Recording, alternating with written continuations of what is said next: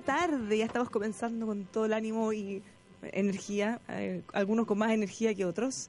Este nuevo Buenas tardes Mercado, día miércoles 19 de julio. Tomás Flores, bienvenido. Muy buenas tardes. Fernando Zavala, bienvenido. Buenas tardes. Ya estamos listos para comenzar. Bárbara Briseño, quien le habla, y le damos la bienvenida. ¿Cómo están? ¿Cómo los trata la vida? Quiero saber, ¿te llegó la luz? Me llegó la luz. Ah, Estoy por feliz, fin. por fin. ¿Tú sabes cuál era el problema? De- esto ¿Cuál para, para comentarle problema? a nuestros auditores que yo sé que están todos muy preocupados por una situación. Ay, antes de eso, para Dale. que se enganchen, véanos en Facebook Live en El Conquistador FM. Ahí estamos, transmitiendo en vivo y estamos directo. en vivo y en Ahora directo. queremos enterarnos de, de tu Oye, situación. eh, me costó harto convencer a los señores de la empresa de electricidad que, que fueran a visitar, porque tú sabes que yo no era el único, era toda la cuadra, yo vivo en un edificio, era, era básicamente todo el edificio que está sin luz, y lo que había sucedido es que había un árbol como a media cuadra de mi, del edificio donde yo vivo, que, mm, que estaba haciendo cortocircuito con los cables, entonces eh, tuvieron que traer unas máquinas, cortar el árbol, pobre árbol, en realidad cortar la mitad del árbol, y se solucionó el problema. Todo eso demoró eh, tres días y medio. O sea, si lo hubieran decidido en un comienzo, Claro. hubieran podido saber. Mira, hay un chiste que les puedo contar en un segundo, antes que se enojen nuestros auditores, pero hay una regla, una vez alguien que llevaba un auto muy lujoso a un taller, A ver. ¿ya? y llegaba una persona, un técnico, y abría el capó, miraba y en un segundo cambiaba un tornillo. Entonces le decía, ya señor, es un millón y medio. Dice, pero ¿cómo? Si lo único que hice fue el tornillo. Sí, el tornillo vale eh, mil pesos. Y, pero entonces, bueno, saber cuál era el tornillo que había que cambiar, Claro. un millón y tanto, que podría ser en este tu caso. No, no, pero espérate, en, en, en mi caso todo se solucionó, se solucionó. Que no, si hubieran en- sabido en un No, principio. no, no. se En podría el minuto que llegaron los señores de la compañía de electricidad a visitar el- la cuadra. Si era una visita, eso es lo que hacía falta. De hecho, estuve a punto de llamar al señor gerente general de la compañía a que me invitara a quedarnos a alojar con él. Lo podía en haber su- llamado al hotel. En su hotel. En su hotel. ¿Qué le parece, Tomás? No, ha trascendido. no, Gerente que- general se quedó en un hotel muy top de la capital eh, para capear este frente de mal tiempo. Y, Estuve a y, y- y uno de los directores también eh, generó mucho troleo en redes sociales porque él se había quejado en Twitter. Decía, ay, es el colmo, no llegó el diario. Y le aviso también que no llegó eh, otro diario conocido. O sea, esos eran sus problemas reales del momento. Claro. Ahora veo a gol- a- al alcalde Lavín de nuevo golpeando. Sí. No sé si vieron el titular de segunda. ¿Qué- Por qué cortes de luz, Lavín enviará a mayores de 70 años a hoteles. En él pagará la cuenta. Mira, A partir de las 17 horas, si efectivamente sigue el corte de luz, deben llamar al 1402. Tienen que llamar al 1402. Beneficio también regirá para familias con niños menores de 3 años. ¿Cómo? Te lo perdiste. ¿Y por qué esto no fue ayer? Yo me habría ido a un hotel feliz. Yo tengo niños menos de tres años. Claro, el alcalde dice, pagaremos lo que salga, pero lo descontaremos de lo que mes a mes le pagamos a Enel por alumbrado público. Mira, ¿ah? actitud combativa. Bueno, eh, lamentablemente, fíjense que falleció una señora en, en San Miguel porque no tenía, era electrodependiente, eh, ¿cómo se dice? ¿Electrodependiente? Claro, dependía de un artefacto Claro, que funcionaba con para funcionar la máquina De- Era un ventilador eh, mecánico, entiendo, algo así. Lamentamos, le mandamos nuestras condolencias a la Mm. familia y, y bueno, ahora en el caso de, eh, de los ejecutivos, ahora, un- obviamente uno, no sé, no sé qué es lo que ellos podrían o no hacer en ese momento, pero claramente no pueden ser los primeros en arrancar y en refugiarse de hoteles de lujo, mientras que las empresas que ellos dirigen están, eh, en el fondo nos tenían a muchos miles de familias en situaciones muy complicadas. Uno por lo menos espera un poco de empatía y que estén con los pies ahí en el barro de alguna u otra manera dirigiendo o haciendo algo, ¿no? Efectivamente. A aquellos que vivimos varios días sin, con, con cortes de luz o con luz intermitente, eh, nos da un poquito de... ¿Cómo decirlo? ah? De, Claro, pues la de compensación... antojo irnos al... al- ¿Cuánto, al- ¿Cuánto es la compensación? Que- claro, No, tú porque parece que la compensación... Fíjate, yo no soy... Tuviste experto. más de 20 horas Claro. No, pero es que lo que pasa es que eh, eh, yo no sé cómo se mide eso, porque definitivamente más de 20 horas, eso si uno suma lo- lo- todos los días, pero es que hubieron momentos Ah, que muy breves donde volvía la luz, entonces yo no sé si se contabilizan 20 horas seguidas. Seguidas, sí. Oh, ya, entonces, ¿te fijas? Entonces es más ridículo todavía. Le sigues debiendo dinero. Tienes que pagar tu hora. Ayer el ánimo entre el vecindario era poco favorable a la compañía de electricidad, por ponerlo de alguna manera. Sí, ahora yo quiero rescatar, o mirando el vaso un poquito medio lleno, eh, lo que comentábamos en el chat de nuestros vecinos, es que al final esta situación, que fue muy desagradable, molesta, compleja, nos terminó hundiendo, nos terminó hundiendo un poco más. Claro, te hace Eh, conocer a tu sí, vecino. porque fíjate que llegó un minuto en el que algunos decían, vecino, alguien necesita algo, eh, yo puedo ir a, no sé, o tenía un generador, o alguien que le llegó la luz antes, vengan a cargar su celular, entonces se genera todo un, un ambiente de solidaridad que en realidad se ha perdido bastante. Mm. No, y, de, y de conocer, fíjate que esto ayuda para conocer a la- las personas que viven alrededor de nosotros, que muchas veces no tenemos la oportunidad de conocerlo en otras circunstancias. Sí, pues, exactamente. Bueno, vámonos con otros temas, vamos a estar comentando porque queremos saber además eh, qué ocurre con esto y cuáles son las compensaciones. Y hay casos súper complicados que tienen que ver con cómo la gente cuantifica o demuestra eh, las pérdidas que tuvo a causa de este incidente. Por ejemplo, empresarios o microempresarios, pequeños, pyme, que perdieron todo su, su ¿cómo se dice, podría decirlo? Su, inventario, trabajo, su inventario, de- claro. de gente que perdió remedios, gente que perdió alimentos que se descongelaron. Eh, ahí yo creo que este tema se va a venir para rato. Sí, yo he visto que hay algunas asociaciones de consumidores que, que, que, claro, vieron que, que los municipios se adelantaron en relación a la presentación de, de acciones de clase y al parecer están tratando de reunir justamente comerciantes. Que para estos propósitos la ley del consumidor a las pequeñas empresas las asocia con, con consumidores, tratando justamente de buscar una indemnización por las pérdidas que, que- que tuvieron. Sí. Bueno, eh, tenemos para rato con esto en todo caso. Sí, eh, yo no sé si, o sea, bueno, siempre es bueno que a uno lo compensen de alguna manera, pero, pero mm, es muy difícil reemplazar eh, el desagrado sufrido en, en los últimos tres días para aquellas personas que, que No, tuvieron claro, porque una, una cosa es la indemnización por la pérdida económica, que, que es cuantificable. Claro, Claro, pero otra cosa es el daño moral que ello te produce. claro. Claro. Nos escriben auditores que todavía están sin luz. ¿Todavía? Todavía. Eh, ¿Dónde? Diga que nos digan dónde para, para hacerle un llamado. A la- Tú sabes que ayer yo llamé varias veces a la compañía de electricidad, así que ya tengo un expertise adquirido en, en comunicarse con la compañía aquella. Podemos ayudar- apoyar a los... Bueno, eh, vámonos con otras cifras porque eh, nos cambiamos de tema. Bien, ventas de viviendas en Santiago subió. ¿Y saben cuánto? 31% en el primer semestre, pese al alza de 31%, precios. mira. 31% pese, como les decía, al alza de precios. ¿ya? Y en este caso, eh, a ver, estoy eh, viendo en EMOL esta la información, 81% de la unidad es un departamento. Sí. Sí, bueno, hay... hay... ¿Hay, ¿Hay un incremento mayor en las casas? Lo que pasa es que primero hay una, una- hay una base de comparación bastante baja. Entonces, claro, por eso, eh, si bien es cierto, la, el número físico de, de viviendas vendidas no creció tanto, claro, en términos de variación es importante. O sea, si vendiste 5 y ahora 7, claro, Claro, puede ser poquitas, pero hay un en porcentaje muy alto. Exactamente. Ahora, hay condiciones hoy día de crédito eh, bastante convenientes. ¿ok? Sí. Las tasas de, de crédito hipotecario están a niveles a niveles récord en términos de lo bajos que están. Pero está más restrictivo. Así es. Entonces, claro, por eso es que efectivamente personas que, que, que puedan cumplir con la restricción tienen una oportunidad justamente Mm. para poder adquirir una vivienda a un costo financiero más bajo y bueno, la han ido aprovechando.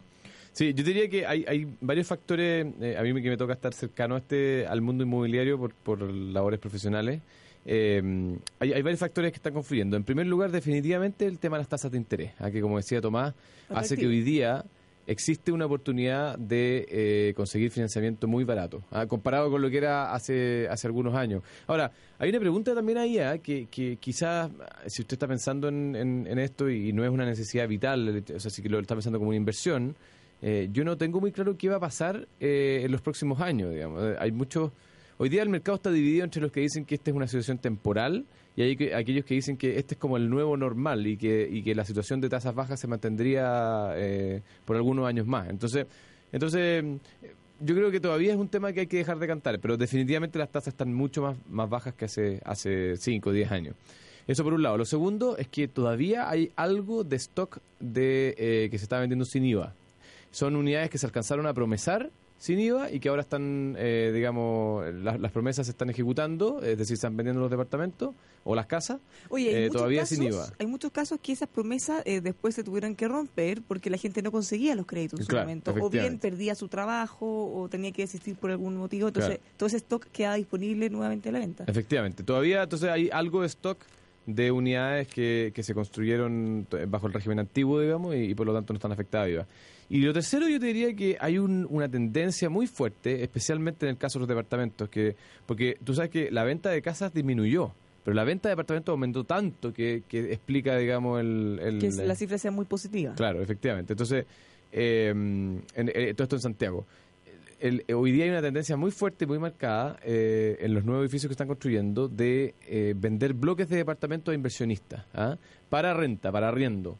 Eh, y eso se explica, tiene una explicación económica y quizá una explicación demográfica que tiene que ver con cambio en, la, en la- los hábitos de vida de los chilenos que hoy día, por ejemplo, eh, están eh, las familias son más pequeñas, buscan más arrendar antes que comprar, los jóvenes ya, ya no están tan interesados o desesperados por comprar una vivienda, sino que no tienen problema muchas veces en pasar varios años arrendando, especialmente si los si los niveles de arriendo son bajos. Entonces, hoy día se está vendiendo mucho departamento a inversionistas y eso de alguna manera explica también eh, este crecimiento en, en las ventas de departamentos. puntual. Ahora, si nosotros nos vamos a las comunas, eh, cerca de un 50% de estas ventas se concentran en poquitas comunas. Básicamente en San Miguel, Estación Central y La Cisterna, que están construyendo muchos departamentos que a la gente, en el fondo, lo ha traído porque son bastante más centrales que irse a vivir a otras comunas mucho más lejanas. Y bueno, ya hemos comentado el caso, por ejemplo, los guetos verticales, ¿se acuerdan? Que al final la gente eh, generó mucho repudio, pero entre la gente que vive ahí, muchos estaban muy contentos porque decían, bueno, que estoy al lado de todo. Claro, y son viviendas de, déjame ver, la gran mayoría son viviendas de menos de 50 metros cuadrados y con valores que fluctúan entre 2.000 y 3.000 UF. Entonces, claro, en ese tipo de, viviendas, claro, es probablemente una persona que pasa gran parte del día fuera de la vivienda, que, que va justamente a dormir y que le importa mucho que esté bien localizada, o sea, muy conectada con, con los centros de distribución, eh, el metro, o bueno, principalmente el metro o Transantiago, relativamente cerca. Sí, entonces eso también favorece bastante eh, la movilidad. Hoy en día que tenemos tan poco tiempo y que hay tantas cosas que hacer, eh, el hecho de gastar menos tiempo movilizando te está siendo cada vez más valorado. Claro, es que en eso yo me recuerdo una, una cosa que, que, que vi en relación a planificación urbana, que es que eh, en la medida que tú vas haciendo nuevas estaciones de metro, en, en el, en el entorno de cada estación de metro tú deberías observar así como una pequeña montaña, Claro. en términos de mucha densidad, mucho edificio, Mm. efectivamente eh, relacionado con ello, con ese entorno. Cosa que no, que no ocurre, te fijas, porque hay veces que planos reguladores en los cuales pasa el metro por un paño en el cual todo es de densidad baja. Entonces tú ves casas nomás alrededor, siendo que el óptimo y que probablemente ese entorno permitiese construcción de bastante más altura. Bueno, pero quizá uno puede ir viendo la evolución de sectores que tuvieron casas, llega el metro, aumenta la plusvalía, las venden, se construyen edificios. Es como el ciclo, parece. Claro, si es, que, si es que te permiten construir edificios. Si es que hay un plano regulador que permita. Claro, claro no, que, que ese, es el, el- ese es el punto. ¿Te fijas? Porque uno, claro, debería densificar bastante alrededor de las estaciones de metro. Claro. Así ha ido su- eh, sucediendo de forma... Hoy se vendieron más de 6.000 departamentos en Santiago, ¿ah? ¿En cuánto tiempo? en, eh, en este trimestre que, que se le mencionaba en el informe. Eh, perdón, semestre. Se, ven- se vendieron 6.449 unidades de departamento en el Gran Santiago y 1.526 casas. Mira, a propósito de esto... eh, 6.500, ¿ah? harto departamento se vendió. Hay harta alerta en la Cámara Chilena de la Construcción. Eh, perdón, auditores, por eh, irnos nuevamente a Santiago, pero obviamente un tema que afecta porque todos estos temas que son sectoriales o de algún lugar en específico eventualmente podrían irse ampliando. Pero fíjense que hace, un, hace unos días, el- desde la Municipalidad de Santiago manifestaron que no quieren tener guetos verticales como los que tanto se criticaron en Estación Central y están buscando la forma de paralizar o de retirar algunos permisos que ya se habían entregado eh, anteriormente de proyectos similares, eh, aduciendo que eh, no deberían haberse dado nunca porque contrarían lo que establece el plan regulador. Como la moda, ¿ah? el alcalde de Vitacura está en la misma. Sí, pero, el punto es que pero- si tú entregaste permiso, eso es complejo, es complicadísimo. es fácil, Muy complejo. Y esto se suma a lo de la Villa San Luis, que se declaró un monumento Claro. eh, histórico, que también tú no le permite a, a una inmobiliaria desarrollar un proyecto en un terreno que ya tenía. Yo creo que las reglas del juego hay que respetarlas y hay que ponerlas bien. Claro. Entonces, si no queremos edificio en altura, está perfecto, pero no podemos ir cambiando las reglas una vez que ya tienen los terrenos, que hay permisos aprobados. No. Es complicado. Al que da y quita. Le sale, eso. le sale Sí, una, una, una- al que da y quita le sale una, una Jorobita, jorobita. una jorobita, ¿viste? Cuidado la municipalidad. Vamos a tener pros jorobados. Los jorobines. ¿ah? Bueno, pero en momentos que se habla de desconfianza, ¿cómo influye esto? Perjudica No, también. pero perjudica de manera sustancial. Porque- claro, porque si te dieron el permiso porque cumpliste con toda la normativa, pasaste por la evaluación de la autoridad y por tanto ese permiso tiene un valor económico, que, que de hecho tú llegas probablemente al banco para apalancar la inversión. Entonces que te digan después, no, no, sabes que no, no, nos arrepentimos de esto, nos equivocamos, devuelve el permiso, Claro, no, no, no es muy, no es muy correcto. Sí, ahora el- en ese caso particular me llama la atención que el alcalde dice que no deberían haberse dado permiso, esos permisos. Ahí más complicado todavía. No, claro. Porque si no deberían haberse dado, porque se dieron? Bueno, no. Bueno, vamos a estar también comentando, siguiendo lo que ocurre con esto, porque Oye. puede ir influyendo en el Sí, sector. de- definitivamente. Ya sabemos que el sector de la construcción es uno de los más intensos en mano de obra. Sí. Acuérdate que el sector de la construcción tiene un ciclo. O sea, eh, lo que estamos viendo hoy día de alguna manera es eh, la última parte del, del ciclo positivo que, que, termin- que está, que está de- decayendo ahora. Y ahora empieza un nuevo ciclo que debiera madurar en algo así como un año y medio más, ¿ah? donde debiéramos empezar a ver el- eh, nuevamente actividad en la construcción, en el caso de que la economía se recupere como se supone. Sí, ahora tampoco podemos descartar eventuales nuevas reformas tributarias, o ya sea para mejorar o para profundizar lo que se hizo con la última. Claro. Yo creo que todos los candidatos están promoviendo algún tipo de ajuste fiscal o ajuste tributario, Tomás. Hacia un Claro, lado o al otro, no, pero... Claro, claro, con un espacio que queda bastante reducido. O sea, de hecho, no sé si ustedes leyeron hoy día la entrevista al ex ministro de Economía, a Juan Andrés Fontel, Sí. Sí. en, en el, en el cuerpo del Mercurio, dando cuenta de que eh, la gratuidad, la extensión de la gratuidad hasta el sexto decil, prácticamente va a copar toda la capacidad de expansión de gasto público próximo. Se acabó. Ya, con eso se acaba. eso es todo. Eso bueno, es todo. por eso el presidente Piñera insistía en que no lo aprobaran, para Claro, que le porque dieran tiene- espacio para, para el Sename y pensiones. Claro, porque ahí, ahí es importante a los auditores contarle que efectivamente siempre uno tiene la disyuntiva cuando tiene un peso más, ¿a quién dárselo? Y claro, existe una metodología que, bus- que busca eh, medir justamente el bienestar social que genera eso, el impacto social que genera eso, la rentabilidad social de ese peso gastado en, un, en una cosa u otra. Entonces, claro, en la educación superior el, se, se está ampliando ya más allá de la clase media, te fijas ahora hasta el 60% de, de la población, este beneficio de educación superior gratuita. Entonces ahí la pregunta es, esos jóvenes, te fijas que ya un poquito más de clase media, ¿tienen ellos una rentabilidad social mayor que esos mismos dineros gastados en los niños de Sename? ¿O en subir la pensión asistencial de los más viejos eh, de 100 mil pesos a 160 mil pesos? Claro, de hecho, si usted fija, no hay que ser astrofísico para tener una respuesta de ello. Claro, por eso no sé si usted leyó una carta de Felipe Cas que empezaba diciendo yo estoy muy triste. Estoy muy triste porque le hemos fallado a los niños, algo así. Exactamente, claro. O sea, le A hicimos los niños caso, que no gritan Claro. ni protestan. le hicimos caso a los que marchaban. Y a los invisibles los dejamos olvidados de nuevo.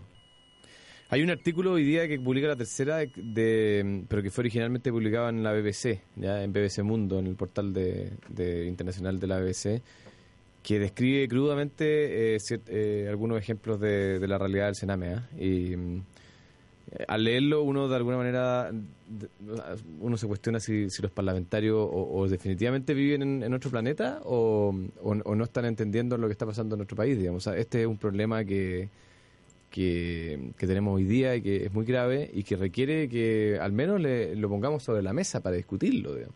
Y lo que está pasando, si es que se aprueba eh, el porcentaje de gratuidad, es que no va a haber espacio para para esto ni para, ni para nada más. Digamos. Claro, hay, hay que recordar de que este proyecto de ley de educación superior fue aprobado en primer trámite en la Cámara de Diputados y pasa ahora al Senado. Sí, todavía hay mucho camino que recorrer y en el Senado ahí las cosas pueden cambiar. Claro, O sea, yo diría no- que el Senado es en ese sentido bastante más reflexivo ¿ok? y va a analizar los antecedentes y va efectivamente a mirar esta rentabilidad social, justamente de cuando tienes no mucho dinero más, efectivamente a dónde hay que gastarlo. Claro. Oye, Nos eh, están llamando auditores para contarnos de lugares donde no hay luz. sí. Perfecto. Demos el dato, porque me, me- yo empatizo personalmente Sí. con la situación. Señores de Enel, escuchen. Hay un Aunque árbol en el caído. hotel, ahí hay- debe haber un Claro, parlante. en el escuchen hotel. desde el hotel. ¿ah? Eh, hay un árbol caído En en... Vasco Núñez de Balboa nos dicen 1202 Las Condes, un árbol caído generando corte eléctrico. Ya, alcalde Lavín. Vasco en Núñez el- de Balboa en todo. Las Condes. Esa es una calle en donde hay un árbol caído que está generando un corte eléctrico. Ya. Todavía. Eh, Estamos a miércoles, esto empezó el sábado. Ya voy a aprovechar de pasar otro, que nos dice María Isabel, sector Tomás Moro Bilbao. Tampoco tienen, ya están desesperados. Oye, nosotros no somos un programa como de, de este tipo, pero es que esto, no es- yo estoy empatizando personalmente con esto. con el dolor. ¿ah? Eh, Esta vez sí. Sí, Ya. esta vez sí. Así que hay que, Oye, hay que eh, ayudar ahí en- en lo que Hablemos de una buena noticia por un, por un ratito. ¿ah? Pero ¿Les por parece? supuesto que sí. Para cambiar un poco de tema. Fíjate que el fondo A de la AFP está, está a esta altura eh, rompiendo todos los récords de rentabilidad. ¿ah? Eh, lleva 12,45% de rentabilidad solo en lo que va de este año. Sí, pero en el último mes eh, ya recuperó todo lo que había perdido. Claro. en- O sea, en- todo en el traspié, el traspié de junio, que fue, que Claro, fue un mes más ya lo, malito, ya lo recuperó. ya lo recuperó. Y pero va- hay un fondo que en ese mismo periodo va perdiendo. ¿Cuál fondo? Adivinen. Ah, ese es el que recomendaba el experto. No, perdón, no que recomendaba, recomienda. Ah, Hoy sí. día hay declaraciones de, bueno, desviémonos un segundo, de- declaraciones de señor Mesina en el diario La Segunda, donde dice que él, eh, a él no le interesa la rentabilidad del fondo A y sigue llamando a, a ir al fondo E para generar caos total. Ah, o sea, no ganen. No queremos ganar plata. Claro, Queremos y que de hecho dice que el ministro pocos. Valdés es cómplice con el sistema de FP eh, por este por este tema de la rentabilidad. ¿Cómo se le ocurre al ministro Valdés eh, no intervenir para que nosotros ganemos plata? ¿Cómo se le ocurre? ¿Qué locura eso? No, pues córtela. Yo yo creo que Eh, Mira, la cosa es súper clara. Ya, independiente de todas las interpretaciones, Fernando y Tomás. Si una persona tenía un monto en el fondo A, en los últimos do- 12 meses ganó más que el que lo tenía en el fondo o sea, no, no, No, no más, ganó mucho, mucho, mucho. más, digamos. ¿ah? Eh, Esas son las cifras. Fíjate que en los últimos 12 meses el fondo E rentó 3,12%. Esto es variación 3,12. real, ya sobre la inflación. Y el fondo A rentó 14,77. O sea, cuatro veces. O- Mm, Cinco veces casi, casi cinco veces. Uno 3, el otro 14, casi 15, 14,77. Casi, casi cinco veces. Cuatro y algo, cuatro y medio veces. Ya. Ahora, más allá de eh, más allá de lo político, de la ideología, yo creo que de verdad hace un daño esto, porque Terrible. porque si tú piensas esa cantidad de rentabilidad que dejaste de tener, te va a influir obviamente en tu pensión. Porque es plata que además ya no rentó ahí y tú dejas de seguirla rentando en los próximos años. Entonces el daño que sí te puede generar para tu pensión puede ser considerable. Absolutamente. Porque No, además eh, tampoco, sa- o sea, digámoslo, hay veces que se gana, veces que se pierde. Nadie nos asegura que vamos a tener este nivel de rentabilidad en los próximos años. No, de hecho, probablemente no lo vamos a tener. Si hay que aprovechar Lo lo- más la, probable la- es que la época de vaca corta, digamos. Tú, tú Tomás, eh, me imagino que alguna vez viste este cálculo. ¿Cuál es la diferencia en términos de la pensión que recibe una persona eh, que renta, digamos, entre 5% anual y 10% anual? Sí, todos los años. Pero yo creo que un, un Puede ser punto de diferencia. considerable. Sí, claro, un punto. De 5 de cinco subir a 6, yo creo que eso te hace subir como 20% la pensión. Imagínate. O No, sea, claro. imagínate que sube de 3 a 14. Claro, pero claro, no son los, los 40 años. No, por supuesto, pero igual. claro, no, no, claro, todo, todo suma. Todo suma y, y claro, yo estaba pensando ya, claro, ¿en qué momento, claro, en qué momento tal vez hacer la ganancia y pasarse a otro fondo tal vez? Eh, bueno, hay que reflexionar de eso. Yo creo que eso tiene más que ver con en qué etapa de la vida está uno y cuáles son las perspectivas eh, laborales que tiene. eh, y no tiene que ver necesariamente con la rentabilidad que se obtuvo un, un determinado mes o un determinado periodo. Claro, es que yo creo que hay algo, probablemente estas cosas siempre tienen un poquito de fenómeno psicológico como de, de sobre, Claro. sobreexcitados. Claro. Eh, y claro, y el punto es cuando, cuando en algún momento los sobreexcitados se dan cuenta que están sobre. Sí. Y que quedaron bajo. Están sobre y quedaron Están bajo. y bajo ganancia. Claro. Porque al final lo que queremos y a lo que tiene que tender el nuevo sistema o lo que sea es a mejorar. No, claro, mira, estoy viendo acá, en el caso Ripley, en el año subió 39% el valor de la acción. 39%. Sí. Mira, qué suerte la gente que alcanzó a comprar antes de esto. Y ojalá hubieran comprado harto. ¿Tú fuiste uno de estos? No, no. No, Mira, con cara, está con demasiada felicidad Tomás con esto. ¿eh? No, yo no, No, yo esa no no, podría. ¿saben? Porque no, me desesperaría. Bajaría un por un por ciento y estaría ah, a perder. No, Claro, pero ahí te conviertes en sube- inversionista a largo plazo. Claro. Sí, pero es que no. A medida que cae. Yo creo que uno tiene que estar medio operado los nervios o en realidad quizá tener hartos recursos para que no te importen. No sé. O hay gente que está más propensa al riesgo. Ah, Claro, averso, proverso. Eso también tiene que ver con la decisión del fondo de pensiones. Depende cómo es usted. Si al final no- esto no se trata de pasarlo mal, digamos. ¿ah? No, pero el, por el fondo de pensiones uno lo ve como algo mucho más lejano y además eh, yo sé que hay gente que sabe mucho más que yo ¿no? administrándolo. Claro. En el caso mío, si yo administrara ya, no, no sé, eso No. podría terminar muy mal.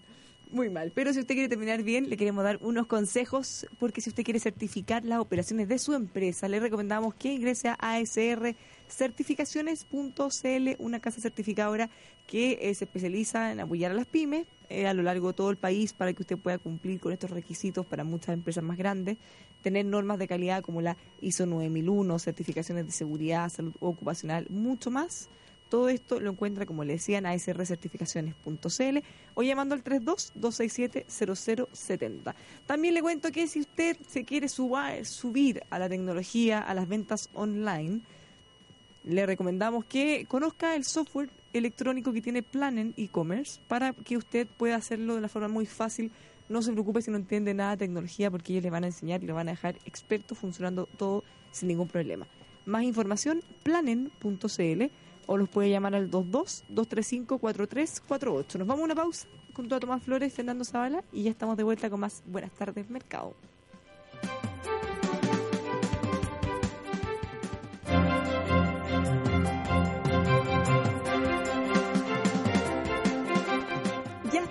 Buenas tardes Mercado junto a Tomás Flores, Fernando Zavala, Bárbara Briseño que le habla. Lo invitamos como siempre a que nos vea en vivo y en directo en Facebook en El Conquistador FM. Ahí usted baja un poquito y va a encontrar de inmediato la pantalla donde estamos transmitiendo. ¿Nos damos una vueltecita por los mercados, Tomás? Por supuesto. Hubo, perdón, eh, quiero, quiero, quiero efectivamente partir por los commodities porque hemos tenido una mala noticia. Una mala noticia. Una mala noticia. Hoy día en la mañana el precio del cobre estaba, déjame ver, 2.72. Estaba en 2.72 subiendo hasta 2.73 y en este momento está en 2.69. Hemos perdido, efectivamente, se ha enfriado, se ha enfriado un poquito el, el- Y esto viene por un dato de, de- de vivienda en Estados Unidos, que el dato salió algo menor de lo que, de lo que se esperaba. Si bien es cierto es más alto que lo del mes anterior, eh, eh, había una proyección un poquito mayor. Entonces, estamos bajamos del 270, que era lo que yo quería que, que no ocurriese. Ahora, es, es curioso. Todo lo que sube tiene que bajar. Claro, pero también hay rumores Ah, de una... que bajara, Hay rumores de una... Más, más que rumores, ¿eh? La, la- hay una serie de sindicatos, yo creo que más de 50 sindicatos en Perú, del mundo minero, amenazando con huelga. Entonces eso, efectivamente, claro, Perú produce cerca de la mitad del cobre que produce Chile. Pero eso todavía, como no es algo todavía afirme, todavía no se refleja justamente en el precio. Claro. Y lamentablemente el cartel del mal ha logrado subir el precio. ¿eh? Entonces que en este momento el barril de petróleo, de referencia para nosotros, está en 47 dólares. Claro, eso, eso tiene que ver con la noticia de los inventarios de petróleo que salió en la mañana, ¿no es cierto? Claro, salieron, claro, algo más, más bajo de lo... Claro, que, que está todavía más bajo de lo que se esperaba, digamos. Entonces, no, algo más bajo tampoco. Auditores en fácil. Es decir, lo, si hay menos, tiende a subir el precio. Claro. Y por eso muchas veces ellos para poder manipularlo lo que hacen es acordar recortes, o sea, producir menos. Y ellos se reparten las cuotas para que al haber menos oferta, bueno, y tenga que subir el precio. Por eso que eh, se los ha denominado comúnmente como el, cartel, del, mal. porque son un cartel de colusión. Son malulos. Son malos, malos, malos. Ahora Ecuador, que es parte del cartel del mal, anunció ayer que no va a poder seguir participando en la maldad. efectivamente Ecuador está, mira, apenas tiene está con el raspado de la olla. O sea, efectivamente los ingresos del petróleo para ellos son muy importantes. Entonces, si cumple con el compromiso de recorte, eh, claro, el gobierno no tiene cómo financiar su deuda. Está en unidad en una situación de, de bastante precariedad económica. Por tanto, anunció de que no iba a cumplir con ello. Ahora, como, como efectivamente la producción que tiene Ecuador no es mucha, no tuvo prácticamente mayor impacto. Pero sí el mismo argumento que está esgrimiendo hoy día Nigeria y Libia. ¿Ok? Dice, oye, mira, esto es lo único que producimos, si tú me dices que produzca menos, eh, me empiezo a ahogar. Lo que pasa es que entre esos dos países ahí sí producen como 700.000 barriles. Y ahí eso sí que es importante. Sí, porque además ya lo hemos dicho muchas veces. Lo que ha ocurrido es que hay otros oferentes que se han sumado, como Estados Unidos y otros más. Entonces, al final, no es tan inmediato o tan obvio que por el hecho de bajar la producción, de inmediato va a subir el precio. Ya no es tan fácil como antes. Ya no es tan fácil como antes, porque aparece alguien que ocupa tu pedazo de mercado y empieza a producir más petróleo y a vender todo lo que tú recortaste, se lo queda a otro. Sí, pues. Y después Y a un, recuperar precio, eso. a un precio mayor. O bueno, al mismo precio. Claro. No, pero además ese espacio después, si tenés un buen proveedor que funciona igual o mejor y no te andas tantajeando, subiendo, bajando los precios o, o el- la, la producción, es probable que se cambien. ¿Por qué van a volver? Claro. A menos que le ofrezca un precio menor, que no es lo que ellos quieren, al contrario. Sería el incentivo contrario, justamente. Claro. ¿Qué más tenemos? Oye, las bolsas han estado en terreno verde hoy día, positivo. Fíjate, en Estados Unidos el Dow Jones sube 0,2%, Eh, el Nasdaq tecnológico está subiendo 0,67%. Dentro de ello, dentro de ese indicador destaca, eh, fíjate que Amazon está subiendo eh, con fuerza. ¿Qué pasó con Netflix, que estaba también Ah, ayer? déjame revisar Netflix, que sí, ayer, ayer fue nuestra, nuestra estrella. Ayer era la estrella, sí. pues. Sí. Más de 100 millones, puede ser 100 No, no, millones. 5, No, no, de- estoy hablando de, Ah, de en total. suscriptores. Sí, sí, de definitivamente. Claro, lo que pasa es que había Uno no se llegado... puede imaginar tanta gente. Netflix hoy día sube 0,17%. Claro, ayer subió 15%, así que Bueno, no- ya pero, no le pero- queda mucho por subir, digo. pero ahí en ese caso no se cumple lo que sube, tiene que bajar. pues, se todavía sigue subiendo Sigue subiendo. marginalmente. Claro, efectivamente. Oye, y bueno, y, y Europa eh, también tuvo una jornada muy positiva. El Eurostock 50 cerró 0,62% arriba. Eh, FTSE 100 de Inglaterra eh, 0,55 arriba. Y el DAX alemán eh, con un 0,17% de crecimiento. Y Asia había cerrado un poquito antes, también con números positivos, así que este ha sido un día eh, muy positivo a nivel mundial. Eh, el Nikkei, el Topix japonés subiendo 0,09, el Nikkei, el Nikkei subiendo 0,1% y el Hansen subiendo 0,56. ¿ah?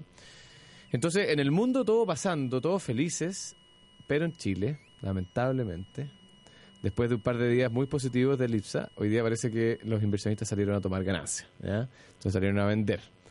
Y la bolsa está cayendo 0,17%. ¿Sabes tú cuál es una de las acciones que más cae en este minuto? ¿Cuál? A ver si te imaginas. Dado los últimos cortes de luz. A ver, empieza con... Eh, En el eh, Chile. En el. Cayendo Jamás do- lo habría imaginado. Cayendo 2,3% en este minuto. Eh, claro. Cayendo dos. 2,3%. Sí. podría ser peor incluso. Podría ser peor, sí. Eh, así, pero la bolsa está cayendo 0,17%. Bueno, Eh, eso como dices tú es más fácil todavía. Cuando tú tienes acciones y empiezan a, a subir mucho, mucho, mucho, mucho, obviamente uno siempre piensa que las cosas que suben siempre pueden bajar. Entonces, de repente, eh, hay momentos en que esa, como tú dices, la toma de ganancias significa que esta persona o esta empresa dice, oye, a ver, antes que baje, vendamos. Y Claro. así ganamos. Porque si yo compré mil y ahora Mm. está 1500, mejor vendámosla ahora y me gané 500, que porcentaje súper Claro. alto de ganancia. Entonces, Lo que, eh, lo que se llama realicemos la ganancia. ¿ah? Claro. Realicemos la ganancia. exactamente. Sí.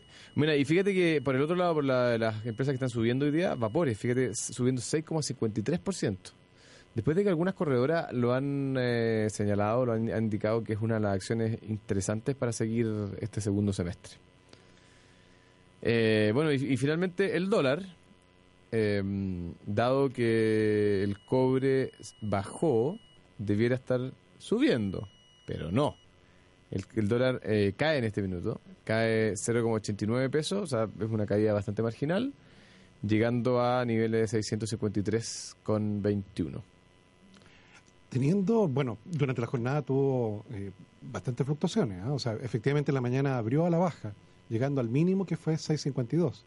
Luego se recuperó hasta más, más o menos las 11 de la mañana y luego volvió a bajar. Es decir, fluctuó entre, déjame ver, el valor mínimo del día fue 652 con, con 65 y el máximo 655 con 25. O sea, prácticamente 3 pesos de fluctuación. En este momento, tal como dices tú, en 653 el tipo de cambio. Es notable lo que ha caído el dólar en el mundo. ¿eh? O sea, cuando tú miras todo lo que se fortaleció el dólar, el dólar con respecto al euro, la libra esterlina, el yen, etcétera, eh, después del triunfo de Trump, toda esa ganancia, todo ese fortalecimiento del dólar lo ha perdido. Ha vuelto como a la situación previa, a la elección de, ¿cuándo fue, perdón? ¿En noviembre? Eh, lo que estoy pensando, Tomás, es que eh, a nosotros nos podría, da un poco miedo que nos puede pasar quizá algo parecido, no a la moneda, respecto a, a que puede haber mucho eh, optimismo respecto a cosas que quizás después no se puedan cumplir o no ocurran. Quizá podríamos pensar que algo más o menos Bueno, eso es algo que comentaba ayer, o sea, efectivamente este aumento, sobre todo la bolsa, o sea, en particular de la bolsa chilena, tiene un poquito de contagio de las bolsas de afuera, pero también este esta como esperanza de que, yo creo que está también un poquito sobre exagerada, de que con el cambio de gobierno todo se va a arreglar. Claro, Piñera eh, o el que salga elegido va a solucionar todos los problemas. Claro. ¿ah? Claro, va a mejorar todas las reformas, eh, va a terminar de con por los sí es ridículo, digamos. Esto, eh, los problemas de, los- de un país no se solucionan de un día para otro en, ningún caso. digamos. Claro, ni con continuidad ni con otro gobierno. Ahora, obviamente sí puede ser bastante influye- eh, influyente en que la situación peore o empiece a, a mejorar. Pero no en que cambia de un día para otro, ya listo. Ahora por decreto Claro. está todo perfecto. No, y además que eh, hay un, eh, un elemento que no se ha comentado demasiado, creo yo, y que es que eh, en este país el rol hay un rol relevante que cumple el Congreso en términos de la solución de los problemas de política pública. Y en ese sentido yo tengo, al menos desde, mi punto de vista, una, una gran incertidumbre respecto de cuál va a ser el, el próximo Congreso, qué, qué cariz va a tomar, ¿ah? hacia dónde va a apuntar. Especialmente dado que cambió la composición o el número de, de diputados, los, se re- redistritó el país, eh, y eso nadie habla, porque al final fue tema un rato y después se nos olvidó todo, bueno, a mí no en realidad, que eh, no iba a tener ningún costo adicional todos estos parlamentarios nuevos que según el estudio de la, de la misma Cámara, de la biblioteca de la Cámara, habían dicho que iba a ser cerca de 15 mil millones de- eh, anuales, ¿no? ¿Y esa plata? ¿Dónde está? ¿Ah? Porque eh, empezaron ya, bueno, bajemos los sueldos, no, no, ¿cómo? bueno, eh, le revisemos las asignaciones, no, no, no. Ya, pues, ¿de dónde salió esa plata para los nuevos? La presidenta Bachelet nos prometió que era costo cero. En momentos donde no hay mucha estrechez fiscal. Como- sí, pues. O sea, no tenemos. Oye, ahora hablando de, compiten de, con muchas mm, prioridades. compensaciones y estrecheces, ¿dónde están los 7 mil pesos? Queremos nuestros 7 mil Yo creo que pesos. ya van como en cuatro. Tomás, ya. tú que sabes más de ¿dónde No, Yo creo que están? van como en cuatro ya. Ah, tú dices que Las comisiones, han descontado comisiones, de gasto de herramientas. Pero yo me imagino que lo habrán cosas. invertido bien todo este tiempo. ¿ah? No, no, no. No, No, no, yo no. ya estoy perdiendo la esperanza ya. ¿Sí? Pero hay un auditor, Pablo, que nos preguntó No, hay, por una- eso. no, es decir, hay alguien que tuiteó, eh, lo estoy buscando aquí, lo encontré muy divertido, pero decía algo así, aquí, eh, se llama, bueno, entrometido su arroba, dice, las siete lucas del confort, ¿son heredables? Por si muero antes, digo yo, Por si muero esperando, dice usted. por ¿ah? si muero antes, es que cuánto, oye, ha pasado mucho tiempo ya. Qué increíble. ¿Se acuerdan que en un comienzo se dijo que eh, había una había una duda bien complicada respecto a quién iba a pagar las comisiones? Porque eh, esta plata se la depositaron a una cuenta Banco Estado. Pero todos sabemos que para hacer el giro hay que pagar una comisión. Para sacarla por caja hay que pagar una comisión. eh, y de todas las formas que, que se haga hay que pagar una comisión. ¿Cómo se hace entonces eso? ¿Cómo, ¿Cómo lo hacen? ¿Quién asume ese costo? Bitcoin, quizás. ¿ah? Entonces dijeron que probablemente con la plata que eh, se generen los intereses de tener esta plata depositada mes a mes, ¿te acuerdas que eran como 200 millones mensuales? Así es. Bueno, con eso decían, bueno, que esa plata se va juntando y después se pague. Pero faltarían muchos meses para llegar al total. No, el próximo presidente de la República terminaría entregando el dinero. Claro, a este ritmo, claro, va a pasar para el próximo año. Figúrate que si es que, si es que lo- las personas encargadas de este tema hubiesen eh, invertido nuestros 7 mil pesos en el fondo A, porque esto más o menos se concretó a final del año pasado, ¿no? Voy a hacer, voy a decir el número para que sea más doloroso todavía. En vez de 7 mil pesos, ¿cuánto tendríamos? Tendríamos 7.871 aproximadamente. o sea, 7.000, casi 7.900 pesos. Si lo hubieran invertido en el fondo A. Y te apuesto que no han hecho nada de... Ya, de- pero en ese caso, fíjate que eh, ya se podría cubrir todos los costos de, Claro. de la comisión. O sea, ahora podrían entregarnos la Ahora plata. podrían entregar una plata con y, cargo y a- entregarnos 7 mil pesos y no 6.600 ni, ni alguna Mm. cifra que la gente no quiere. Pero hay algunos problemas, algo tiene que estar pasando y no creo que se les haya olvidado. ¿Qué pasa ¿Tú con nuestras 7 lucas? Nuestras siete luquitas. ¿Sí? Se planteó que se donaran a, a la Teletón, por ejemplo, o a otra Claro. obra, o bomberos. ¿se ¿Quién, acuerdan? quién- ¿A quién hay que escribirle para preguntarle esto? Si eso lo, lo- lo peor es que no, no hay un encargado. ¿Es el CERNAC? Sí, el director de San Ya, señor director de CERNAC, ¿dónde están los 7 mil pesos? Estimado don Ernesto. Ernesto Muñoz, Ernesto queremos Muñoz. saber, ¿dónde están? ¿Dónde no, no, están? sí sabemos dónde están. ¿Cuándo nos van a entregar? ¿Cuándo nos van a entregar esa plata, por Dios? Sí. Sabemos dónde están, pero no, pero las queremos de nuestras cuentas, nuestro bolsillo. Claro. Sí, pues. Bueno, eh, por ahí vamos viendo. Hablemos de. Hay una cosa, sí, una cosa que les quería consultar su opinión, porque la Comisión de Transporte aprobó un proyecto de ley que busca disminuir la evasión de Transantiago ¿Ya? y busca crear un registro público de evasores. Ya. Te fijas, todos los que sean sorprendidos con, con no pagando su pasaje son, quedarán citados a los juzgados de policía local a pagar la multa. Eh, dicho, eh, está dentro de esto la posibilidad de que si no pagan la multa, no puedas hacer otros trámites, como renovar tu permiso de tu, tu licencia de conducir o otras cosas parecidas. Y además, eh, a esta base de datos podrían tener acceso las personas, cualquier persona, a través de la ley de transparencia. Ya. Entonces se hace bastante pública la lista de los evasores. Y esto ha generado un debate, porque tú sabes que eh, si tú eres, si, si tú debes servicios básicos como ele- electricidad, agua, concesionarios de autopistas, telefonía, no puedes aparecer en una lista. Te fijas, la ley lo prohíbe. Pero en este caso, eh, sí va a ser. Te fijas, hay algunos que dicen que, que están en contra de esto porque dicen que esto va a estigmatizar a las personas que aparezcan en la lista. Y hay otros que dicen que no, que sí, que sea lo más pública posible, que lo posible apareciera en la televisión, para que los que no pagan efectivamente paguen. ¿Qué opinan? ¿Qué, ¿Qué opinan ustedes? ¿Qué opinamos? Chuta, este es un tema difícil porque obviamente que se, se mezcla eh, con un- eh, hay temas sociales involucrados, pero eh, si tú me preguntas en abstracto, eh, yo prefiero eh, que haya un castigo social a aquellas personas que evaden algo que, que es una- un deber de, de todos los ciudadanos, digamos, porque... Porque al final las repercusiones las ¿sabes por pagan ellos mismos. po. eh, pero, o sea, eh, por eso, O sea, pero o sea, además... considerando que llegan, estaban cerca del 40% las acciones. Claro, pero te- Entonces, te- pero- peor servicio, peor calidad, peor eh, para los mismos usuarios que además sí pagan y ven con mucha rabia que se sube gente que no está pagando. Y ellos Hay sí. una, pero yo tengo una motivación adicional, que es el tema del incentivo a- al buen comportamiento. ¿ah? Porque al final yo creo que el peor daño que le estamos haciendo cuando evadimos no es solamente el hecho de que le estamos dando un mal ejemplo al resto de las personas, sino que el sistema como tal se está desfinanciando y, y esto se transforma en un comportamiento cada vez más masivo. Y el ¿ya? país de los vivos. O sea, si no tú es- ves claro. que no pagan, no pagan, no pagan, Si no hay, te si, pasáis de si no hay ningún pagar. costo, entonces el- el- estructuralmente el sistema no se financia. Creo que tiene que haber un costo. ¿Qué ¿Te opinas tú? Tomás? No, bueno, eh, yo creo que aquí, claro, hay, hay en esto porque, claro, yo pensaba que hay otras listas también. O sea, por ejemplo, los que no han pagado su crédito universitario, tema de modo hoy día, eh, aparece el listado. ¿Se recuerdan que han aparecido personas que son funcionarios públicos o de empresas del Estado con muy buenos sueldos y que no han pagado lo que deben en el crédito que en algún momento el Estado le otorgó para poder obtener su título profesional? Y uno entiende por qué no se lo han descontado. Porque yo conozco gente que tiene deuda y se lo descuentan de las devoluciones de impuestos, Claro, por que probablemente como tienen muy buenos sueldos, no tienen devolución. no tienen pues, devoluciones de tienen impuestos, claro.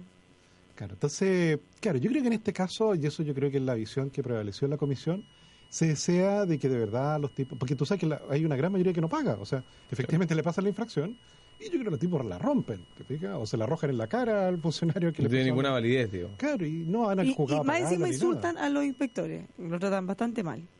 Hay un tema cultural. Yo creo que a mí me parece bien que haya un castigo social a, a los evasores, fíjate.